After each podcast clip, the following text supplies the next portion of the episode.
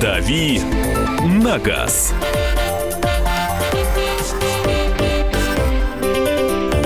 Приходит сообщение к нам в Viber и WhatsApp. Да, Александра Кочнева Михаил Антонов. и Кирилл Бревдо сегодня отвечает на ваши вопросы. Ну, первые две части программы сообщения можно уже присылать, но вы и присылаете их для тех, кто подключился впервые, первый раз. Мы отвечаем на автомобильные вопросы. Первые две части программы. Дальше берем какую-то тему и рассматриваем ее. Вопросы можно присылать на 8 967 200 ровно 9702. И- Или позвонить в студию прямого эфира 8 800 200 ровно 9702. Ну, Или давай. послать флюиды, а мы догадаемся сами. Да. Здравствуйте. Volvo XS70 2012 года или Land Rover Freelander э, двойка этого же года? Э, Как ни парадоксально, эти машины созданы на одной платформе. Это Что надежнее платформа. для семьи? А, э, надежнее, скорее всего, будет Volvo. При должном уходе и регулярном обслуживании эти машины ездят вот каких-то... Могут проездить невероятно долго. Land Rover э, Freelander тоже машина крепкая, с учетом того, что второй Freelander выпускал, выпускается уже довольно давно. В 2012 году он, по-моему, уже прошел первый и второй даже рестайлинг. Там все было несколько рестайлингов этой машины. Вот. Но в любом случае по технике он такой допиленный э, до ума. Вот. Но мне в этом в плане надежности, если говорить, я бы, наверное, выбрал Volvo. Ну, к тому же у нее более просторный салон. Здравствуйте, какой купить первый автомобиль девушки, автомат, за 250-300 тысяч? Э, Я бы посмотрел Hyundai Getz. Это довольно надежная, простая и неприхотливая машина, которую можно найти, может быть, даже и чуть дешевле, и автомат там вполне нормальный. Крайслер 300 300S на полном приводе, э, на, в кузове универсал с двигателем 5,7 литра, 2005-2006 год. Интересует надежность и проблемные стороны. Э, Ну, это достаточно э, большой мотор для трансмиссии. С другой стороны, там есть определенный запас надежности. Что касается э, именно модели 300C, э, то я считаю, что универсал с полным приводом и двигателем 5.7 э, Хеми – это самый удачный вариант, если, конечно, не смущает расход топлива, потому что почти 6 литров рабочего объема – это гарантированный жор бензина. Мгм. 8 800 200 ровно 9702. Владимир, здравствуйте. Здравствуйте. В вашей передаче все время говорят, но конкретную ситуацию не поясняют. Поясните, пожалуйста, РАФ 13 года, э, РАФ-4 13 года, э, на что рассчитывать вариатору, э, на какой километраж езды при спокойном э, нормальной езде? 200 тысяч проездит, я думаю. Ну, от 150 гарантированно до 200 и так далее. Ну, опять-таки, может проездить и дольше, если ездить достаточно спокойно и умеренно. Э, Как вы относитесь к проекту «Кортеж»? Почему так похоже на Rolls-Royce? Мы хотели брать эту тему как раз, да, опубликованы фотографии, э, опубликованы фотографии испытания автомобиля проекта «Кортеж». Действительно, внешне чем-то похож на... Ну, Ну, почему похож, понятно, потому что хотели сделать свой Rolls-Royce, поэтому Да. он похож на Rolls-Royce. собственно Автомобиль говоря. представительского Да. класса. Вот, а других причин нет. Ну, просто понятно, что такие м, помпезные формы кузова подразумевают определенный статус и уровень машины. Ну, а у нас хотят всегда самое лучшее, а Rolls-Royce, э, вот круче Rolls-Royce, в представительском классе, наверное, сейчас нет ничего. Меня Если- пятнистая расцветка немножко так поразила. Ну, это временное явление. Как только машину доведут до серии, вот этот вот камуфляж с нее снимут. Это нормальная история для прототипов. Понятно, что все прототипы катаются в том или ином виде, в разукрашенном, в разукрашенном э, виде, только для того, чтобы никто не понял, какие они будут на выходе. Слушай, а все-таки подробности какие-то известны? Хоть какая-то информация, там, а, когда появится первый, но нас, на- н- начинка чья, там, ск- сколько нашего, сколько не нашего. А, ну, в, известной- в известном смысле это будет сборная солянка, потому что полностью разработать автомобиль, а, полностью разработать технику для автомобиля достаточно дорогое удовольствие. Скорее всего, какие-то элементы трансмиссии, узлы, агрегаты будут использоваться а, известных фирм, но я не могу сейчас точно сказать, ну, может быть, ZF, например. Вот, двигатель будет свой, V8, а, и в этом как бы будет фишка этой машины, свой собственный мотор. А, Вот, собственно, сейчас машина проходит доводочные испытания, в том числе и в Швеции, потому что там много ледяных дорог, проложенных прямо по озерам, где можно про- проверить управляемость, настроить э, шасси, и э, там достаточно низкие температуры, что тоже важно для того, чтобы автомобиль мог работать в разных условиях эксплуатации. 8 800 200 ровно 9702. Владимир, здравствуйте. Доброе утро. Доброе утро. Доброе. У меня вопрос к Кириллу. Вчера вот у меня внук сдавал на улице Перерва внутренний экзамен, площадку. И там у них такой рыдван, что это не- вообще невозможно. Там, говорит, вообще почти никто не, сдал эту площадку. А вот город, сколько раз можно будет сдавать город? Спасибо. А, Вы знаете, я вот получил права очень давно. Я по мере возможности слежу за этой темой, но сколько сейчас можно пересдавать э, экзамен, не могу сказать точно. Там несколько раз точно можно. А, Что касается рыдванов, ну, на мой взгляд, чем хуже машина, на которой вы учитесь, тем проще вам будет ездить на другой какой-нибудь машине. Я в свое время учился на совершенно, на совершенно убитой шахе, и после этого я садился в нормальную машину, нормальную ту же самую шестерку, и понимал, что, боже, какие хорошие машины есть. Поэтому, что касается рыдванов, ну, да, а, есть такое, и это же касается и мотоциклетной истории, где а, при сдаче экзамена на вождение дают какой-нибудь а, ушатанный Минск, который, в принципе, прямо ездить не может. Но, с другой стороны, э, понятно, что это все в некотором смысле сделано для того, чтобы люди нарабатывали навыки, в том числе и сдачи экзаменов. И если у человека есть талант и- или деньги для того, чтобы сдать с первого раза, э, это обязательно произойдет. Э, Так, э, доброе утро. Расскажите, пожалуйста, про Great Wall Perry. Насколько надежно, как железо? Great Wall Perry – это что-то довольно древнее с точки зрения китайского автопрома. Это машина небольшая, довольно компактная и уже не очень свежая. Поэтому ждать можно что- все что угодно. Я бы не пылал оптимизмом по поводу покупки этой машины, если речь идет об этом. Если она у вас уже есть, ну вот могу только пожелать, э, пожелать э, хорошей выносливости вашей машине и вам хороших нервов. Скажите о надежности Ford Explorer 3 литра бензин, атмосферник 2012 год выпуска. 3 литра бензин. По-моему, там 3,5 литровый мотор, если мне память не изменяет. Но а, что касается надежности, машина достаточно свежая. Я не думаю, что в России есть машины, которые проехали э, какие-то, мотали запредельные пробеги.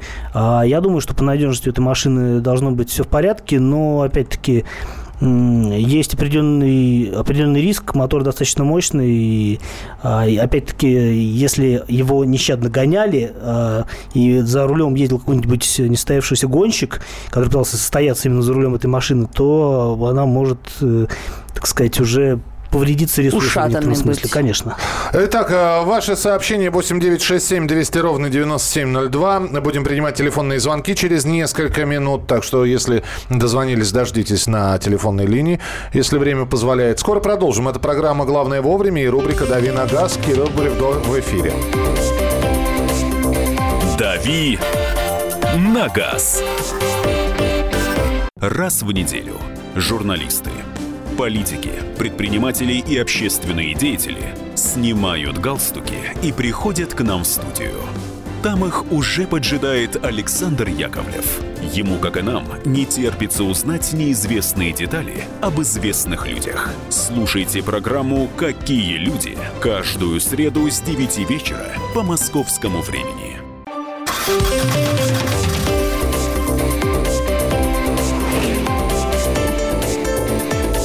«Дави на газ».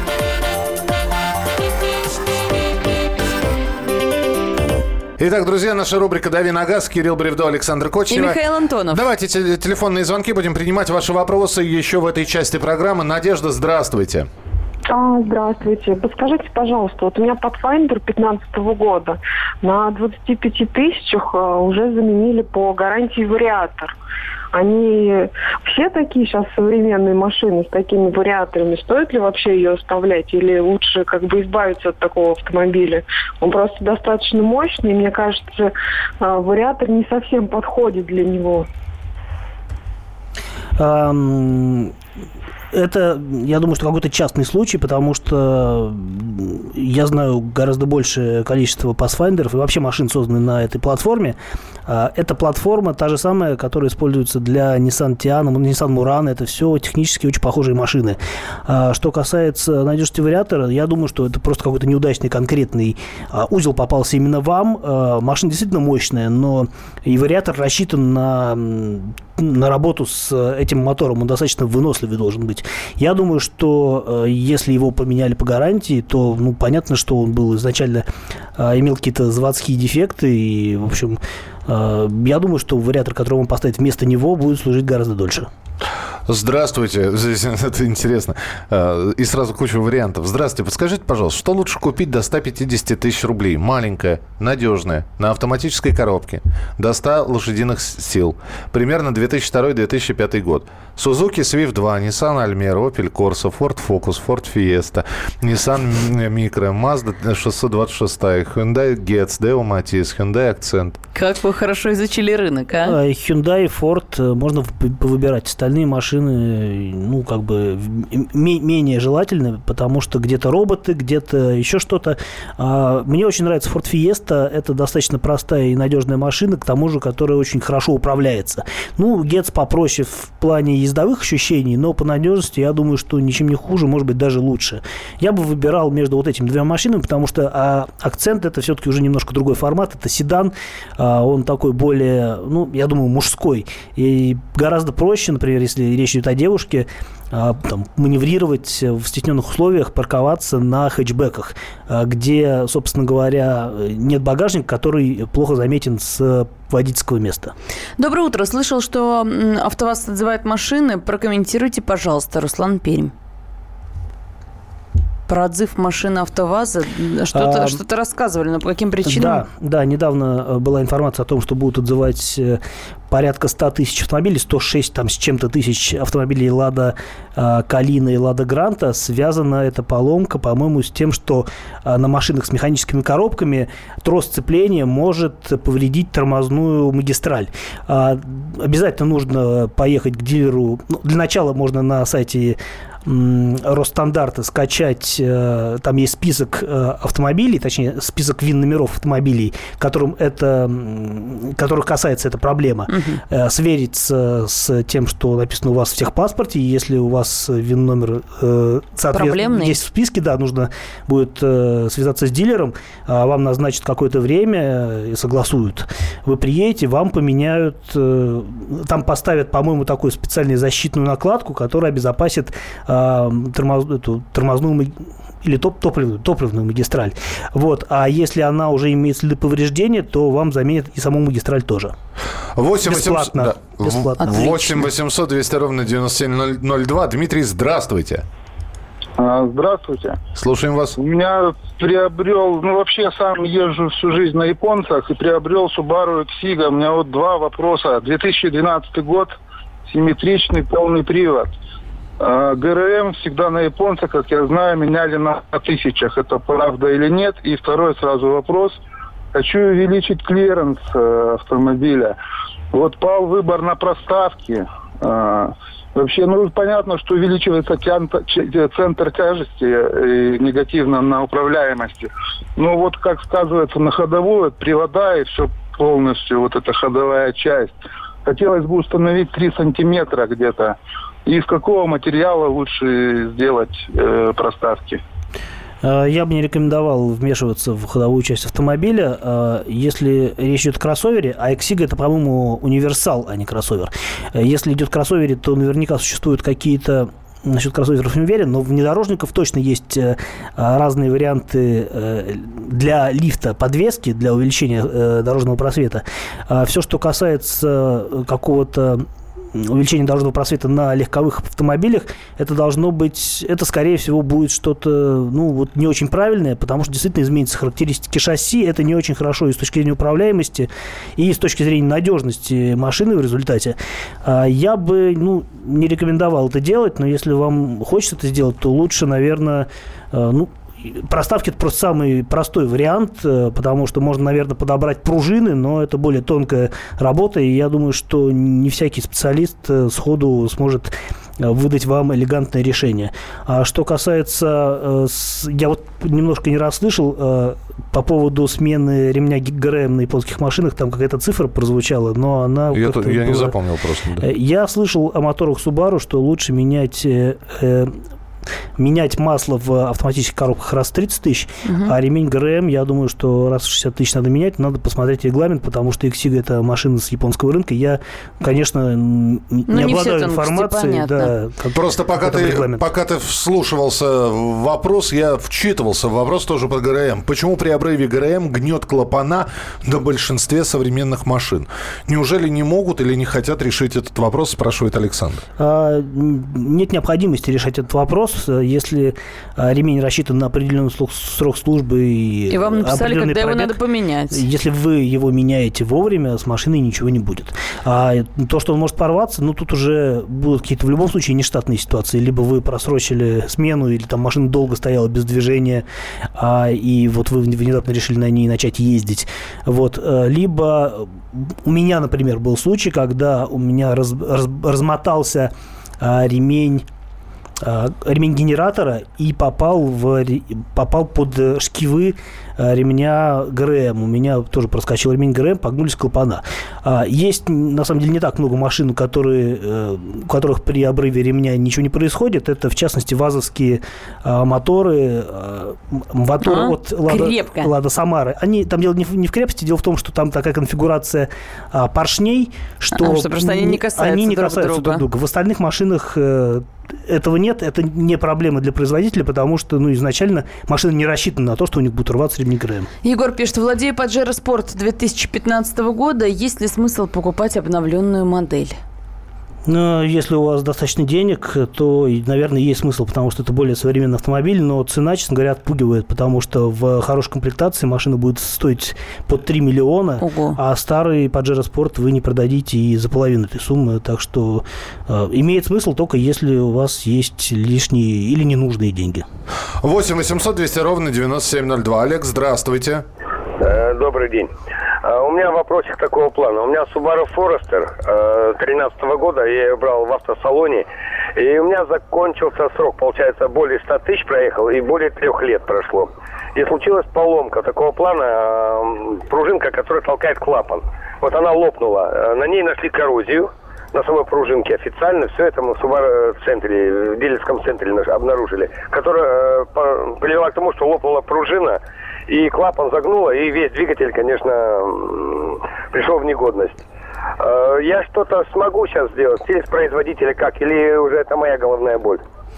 Я боюсь, что это ваша головная боль, несмотря на то, что существует теоретически практика э, воздействия на автопроизводителей э, даже за пределами гарантии. В частности, например, у Volkswagen есть такая э, программа, называется Куланс, где можно, э, где производитель э, берет на себя ответственность за какие-то серьезные поломки моторов или там трансмиссий, э, когда машина уже машина сошла с гарантии. Я думаю, что теоретически можно сделать экспертизу, судиться судиться с дилером, судиться с компанией. И э, если у вас будут хорошие э, адвокаты, возможно, вы сможете выиграть. Но вы потратите уйму времени и денег, прежде чем докажете а, вашу правоту. Это в любом случае очень неприятная ситуация, в первую очередь для вас. А, товарищи, здесь я сразу призываю еще раз, и я это буду повторять и повторять, огромное количество сообщений. Идем в порядке живой очереди. Не дублируйте сообщения, не... так они еще да, позже прочитаются. Самое, самое интересное, что когда вы его, эти сообщения начинают повторять, они становятся э, в очереди, пе, э, в смысле, последними. Конечно. Это лайфхак для многих, я сейчас думаю. Э, и вы, отправив сообщение, грубо говоря, в начале часа, вдруг решили повторить, думая, что вас, ваш вопрос посмотрели, и вы оказались снова в конце очереди. Это, во-первых. Во-вторых, их действительно очень много вопросов, всех все равно э, не сможем осчастливить. Хайлендер 2014 года, 3,5 движок. Цена-качество не завышена ли цена, спрашивает Юрий. Э, цена на Toyota традиционно завышена, а новый Хайлендер вообще стоит каких-то космических денег, там 3,6 а, миллиона, это за эти деньги можно куп- еще добавить там несколько сотен тысяч, купить 200-й крузер. А, что касается предыдущих э, модельных годов, ну, там цена, конечно, более разумная, особенно если говорить о вторичном рынке, но вы должны быть готовы к тому, что а, Toyota высокая послепродажная стоимость, эти машины э, ликвидные меньше теряют цене, и они будут дороже. Мы продолжим буквально через несколько минут. Будут новые новые темы для обсуждения. Оставайтесь с нами. «Дави на газ».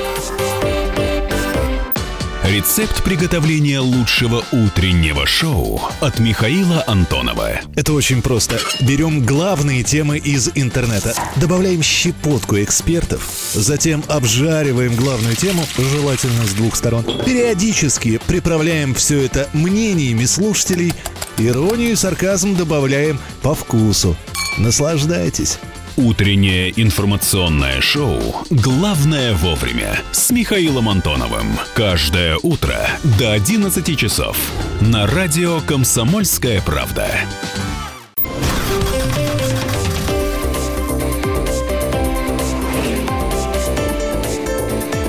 «Дави на газ».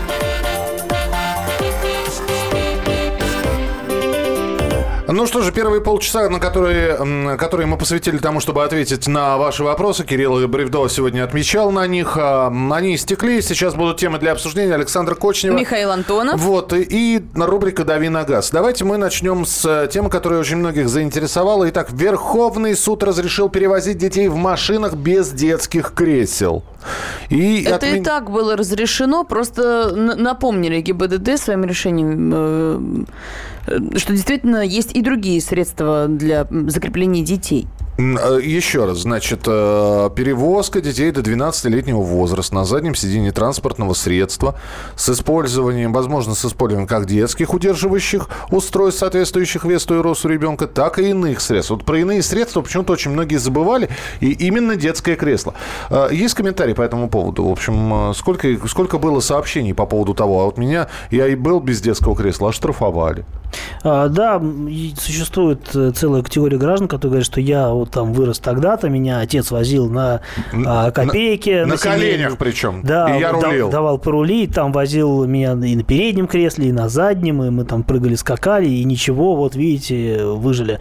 Но понятно, что раньше не было ни детских кресел, ни машин с какими-то системами, которые позволяли закрепить ребенка. И собственно говоря, был, э, было меньше машин, было меньше возможности попасть в аварию.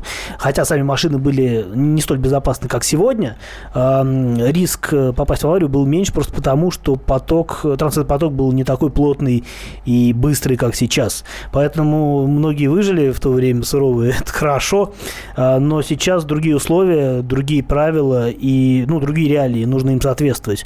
Если никто не застрахован от аварии, никто никогда. Поэтому лучше там перебдеть, чем недобдеть. И пусть ребенок сидит, может, не так удобно, как ему или родителю кажется, но, по крайней мере, э, с ним ничего не случится, если с машиной что-нибудь произойдет.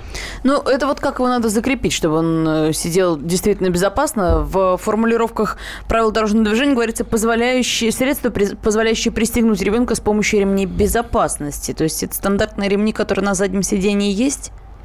А, это, безусловно, других ремней в машине быть не может. А, понятно, что э, ну, ребенку речь, скорее они всего... передавливать, наверное, Ну, речь идет, шею. видимо, об использовании бустеров. Э, это такие э, такие площадки, э, устройство, по сути, подушка дополнительная на сиденье, которая устанавливается поверх э, обычного дивана там, или сиденья, и, соответственно, ребенок приподнимается над э, сиденьем таким образом, что ремень ему начинает как бы, как бы соответствовать. В любом случае, мне кажется, что эм, детские кресла, это не та вещь, на которую стоит экономить. В конце концов, я думаю, что Э, заплатить за кресло и сэкономить на последующем лечении – это лучший расклад, чем э, пытаться сэкономить на детском сиденье. Понятно, что ребенок вырастет, и вам не нужно будет это сиденье. Но, окей, если у вас мало денег, э, там, недостаточно денег, или вы там вы немножко жлоб, то можете залезть на Авито и купить практически Э, в идеальном состоянии э, детские кресла, которые стоят заведомо дешевле, чем магазин, просто потому что кто-то из него уже вырос. Не, вот Это нормальная что, практика. Вот, вот именно, что дети чаще вырастают из кресел. Дело, наверное, не в жлобстве и не в жадности, а в том, что ребенок может просто не влезать в детское кресло, хотя ему там, допустим, еще нет 12 лет, некоторые же дети быстро растут. Ну, Это я да. еще до сих пор все в детское кресло влезаю. Ты так и а, ездишь обычно, да? Ну, собственно, к ней водитель исключительно всегда, Саша, помечает, вызвать такси с детским креслом. Хорошо, э, все, вы теперь знаете. Итак, Верховный суд э, сказал, можно без детских кресел. Главное, чтобы ребенок был, в общем, зафиксирован. На... Все это на вашей совести. Да. Хотите экономить, ради бога. Ну, не хотите, и правильно делаете. Ну, а теперь интересная тема. Я предлагаю сейчас поговорить на чистоту. Вот э, откровенность за откровенность. Потому что э, история э, удивительная. В Омске девушка не пропустила скорую, заявив, что не умеет сдавать назад. Очевидец в социальных сетях сообщил, что девушка не пропустила скорую, заявив, что она просто не умеет сдавать назад. Следователи сейчас выясняют все обстоятельства, оценят возможные последствия инцидента. Скорая в итоге проехала, но был, там была опять э, задержана машина на несколько минут. Знаете, я не исключаю, что это просто была отговорка. Вполне возможно, девушка сказала что-то честно. Вот э, возьмем за э, исходную версию о том, что она действительно не умеет сдавать назад. Бывает. Я хотел бы сейчас с вами поговорить на следующую тему. Мы, мы же периодически опросы проводим. Вот сейчас сеансы саморазоблачения будут, только честно. Кто еще не умеет сдавать назад? Нет, я понимаю, что сдавать назад умеют все, но есть какие-то автомобильные маневры, которые вызывают ну, я не знаю, дискомфорт. Э, вы становитесь в три раза внимательнее, потому, ну, я не знаю, что это. Это парковка э, в гараж, например. Это... Левый поворот на равностороннем перекрестке. Например. Это полицейский разворот, в конце концов. Я, я надеюсь, что никому не приходилось этого делать, но тем не менее. Это перестраивание на скорости из ряда в ряд. В на плот... задней скорости. На задней скорости из ряда в ряд в плотном потоке машин. Вот есть какие-то моменты, которые, может быть, с трудом вам давались, и сейчас, в общем, они вызывают дискомфорт. Трогание в горку еще забыл. Да. С ручника, как учат в автошколе, а? Трогание с горки. А, а, а, а без горки? Да, вот. без горки уже многие, наверное, не могут. У, у тебя есть какой-то вот автомобильный маневр, который вот, ну, ну ты не любишь его, и потому что он вызывает какие-то определенные сложности, и, и приходится напрягаться? У меня все маневры любимые. Все вот. Все. Про... Я люб, люблю маневрировать. Я понял тебя. Какой везучий человек, То а? есть честности мы от Кирилла не добьемся сегодня. И профессиональный. Да. Мне вот трудно дается парковка во дворе. Ну, узко. У нас очень узкий, крайне маленький двор, запичканный машинами. И когда тебя оставляют там буквально метр расстояния, чтобы ты на своей машинке залезла, это очень То есть у тебя проблемы с тяжело. габаритами, да? То есть ты, ты не чувствуешь габаритов машины. Я правильно понимаю? Ну, и в этом тоже, конечно, да, сложности. И сложность в том, что там габаритов-то очень мало габаритное место. Влезть в него тяжело. Я понял тебя. Ну, вообще парковка это для многих серьезный стресс, особенно для нач- начинающих водителей. Особенно да в Москве, и... заполненной машинами в узком дворе. Ну да. Я знаю, на самом деле, и довольно опытных водителей, водительниц а, со стажем, а, который превышает, э, мне кажется, мой собственный возраст, а, которые до сих пор э, вот ездят, начали ездить еще в глубоко советское время и до сих пор паркуются, ну, скажем так, не столь уверенно, как должны бы. Это абсолютно вот э, и случай из жизни. Итак, друзья, не, в, в, в чем есть неуверенность? Но только по-честному. Вот какие автомобильные маневры, какие, какое движение, там, э, какой, какой-то, э, какие-то э, технические аспекты в вас вызывают неуверенность. Ну, дискомфорт они приносят, и вы не любите это все выполнять. Э, здесь посыпались сообщения. Езда по Москве в целом. Так, тройной обгон напрягает, Дмитрий из Тюмени нам сообщает. Очень трудно в пробках стоять. Александр, мы вас понимаем понимаем. Параллельная парковка. Э, стаж 5 лет до сих пор задом плохо паркуюсь. Я езжу задом лучше, чем вперед написала нам, насколько я понимаю, слушательница. Заезд задом на смотровую яму – это космос. Ой. Для кого-то. Торможение перед лежачим полицейским. Э, я, я не понимаю, в чем сложность. Вам, вам это Раздражает слож... сама необходимость, видимо, это делать. А, ну, видимо, да. Заезд в гараж предприятия, когда начальник смотрит, как орел со второго этажа. А, то есть, то есть это такая... Как это? Это называется показательная программа в фигурах. Открытый урок. Показательное да. выступление. Выезд с парковки, когда подперлись с обоих сторон. Обгон на второй и третьей бетонке, где много фур и нет обочины. Буду ползти хоть 30, но обгонять не буду. За обочиной, как правило, глубокий кювет. Вот, кстати, очень многие не идут на обгон фур, боятся. Вот. Ну, справедливо, потому что неизвестно А, ну, то есть... э, У нее очень большая слепая зона, она же тебя может просто не увидеть. Ну, в смысле, водитель. фуры, А, не сама на самом фура. деле э, сложность обгона фур в Подмосковье заключается в том, что вы можете следовать всем правилам выехать на обгон и не успеть вернуться до, а, эм, до того, как начнется двойная или там сплошная линия, вот, и где-нибудь дальше в незаметном, но хорошо сухом прохладном месте будет ждать э, экипаж ГИБДД, который вас за это дело примет. Да, Вот. или- в этом или- есть опасность. Или начинают обгонять, а тут видят, что впереди поворот, а тут из-за поворота что-то мигнуло, и тут же назад так шмык. Вот. э, Перестраивание в быстро едущий поток и параллельная парковка есть проблема. Параллельная парковка задом стараюсь избегать вообще Дмитрий из Липецка. Движение задним ходом в узком дворе, заставленном машинами в дождливую погоду Перед вечером, скорой. вечером или ночью. Вот.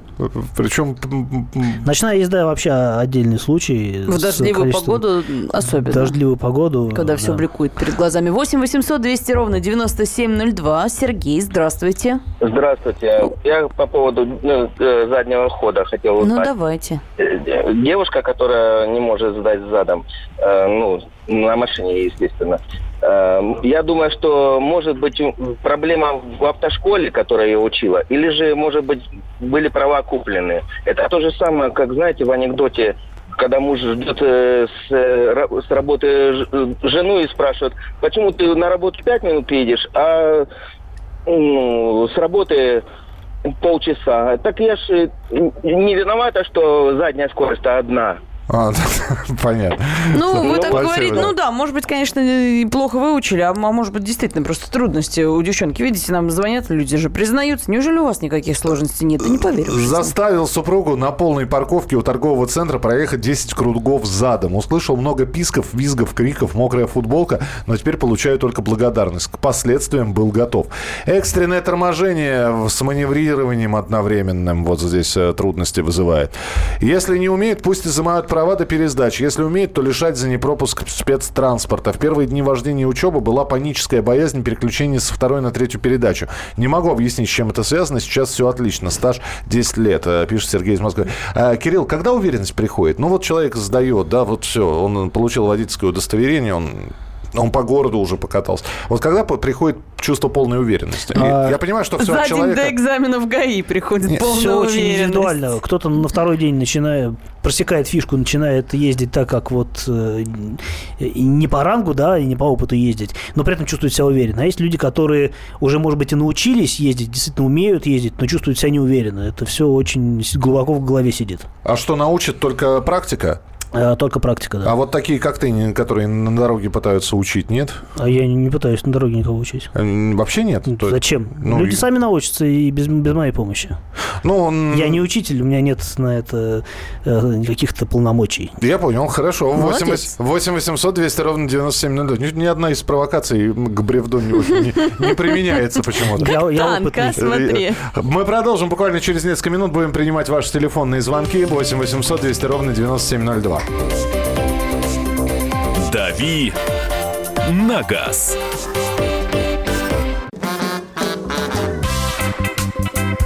И в России, Мысли нет и денег нет. и за рубежом. Да хоть на Луне. Как же ты не дурачина, братец, если у тебя много сантиков, а ты в тюрьму попал. Деньги правят везде. О них говорили, говорят и будут говорить. По будням с 13 часов 5 минут по московскому времени в программе «Личные деньги» на радио «Комсомольская правда».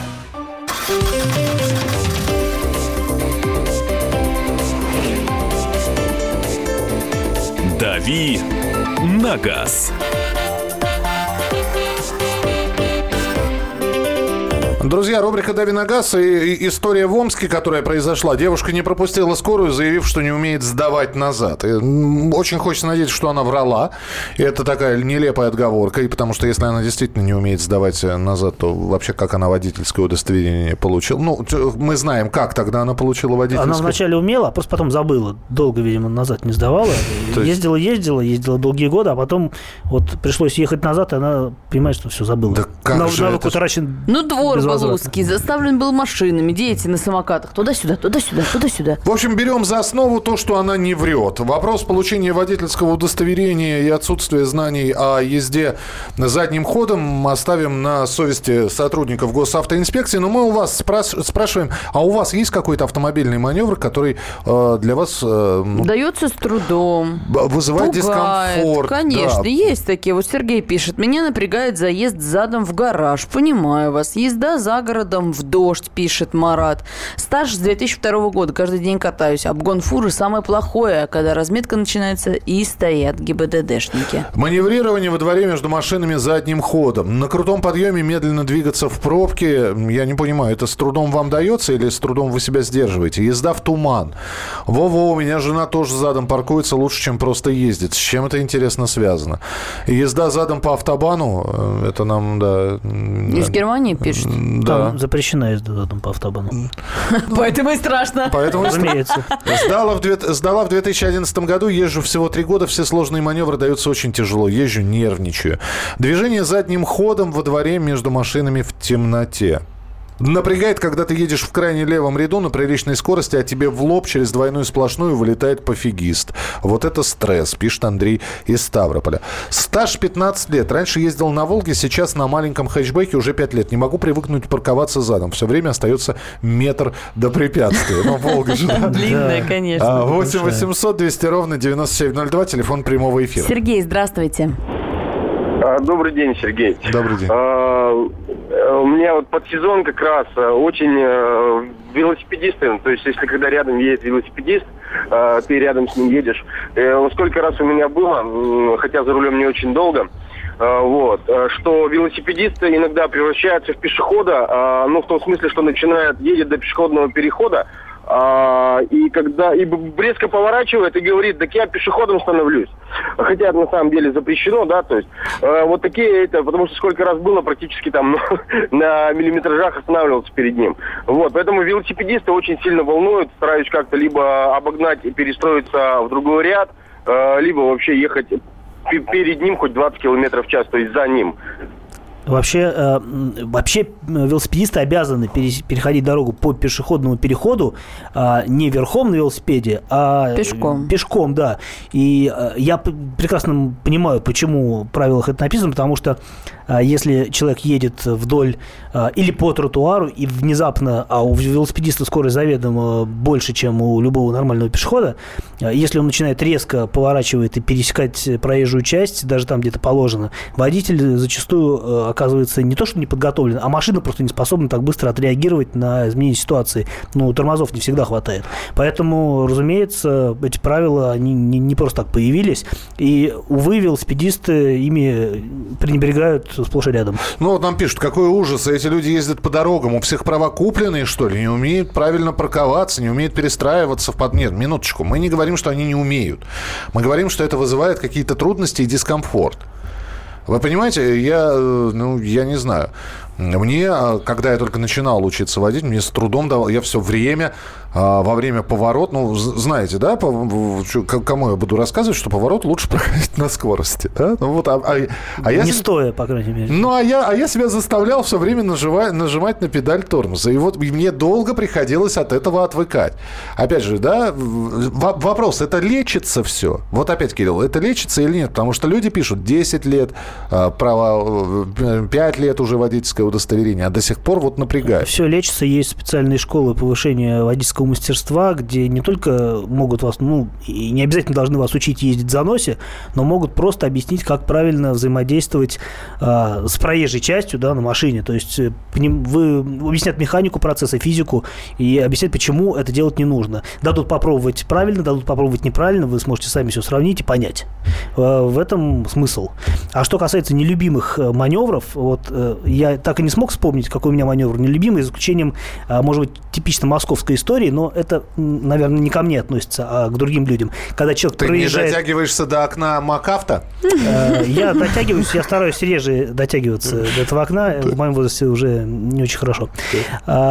И в Москве, это очень такая московская история, когда человек проезжает на развязке, где 50 э, направлений, а, проезжает нужный поворот и начинает сдавать назад а, задним Да, ходом. да. Это, этого делать нельзя, но человек чувствует э, себя в безысходности и продолжает двигаться назад, при этом вызывая праведный гнев у других участников дорожного движения, не говоря уже о том, что это ну, просто опасно.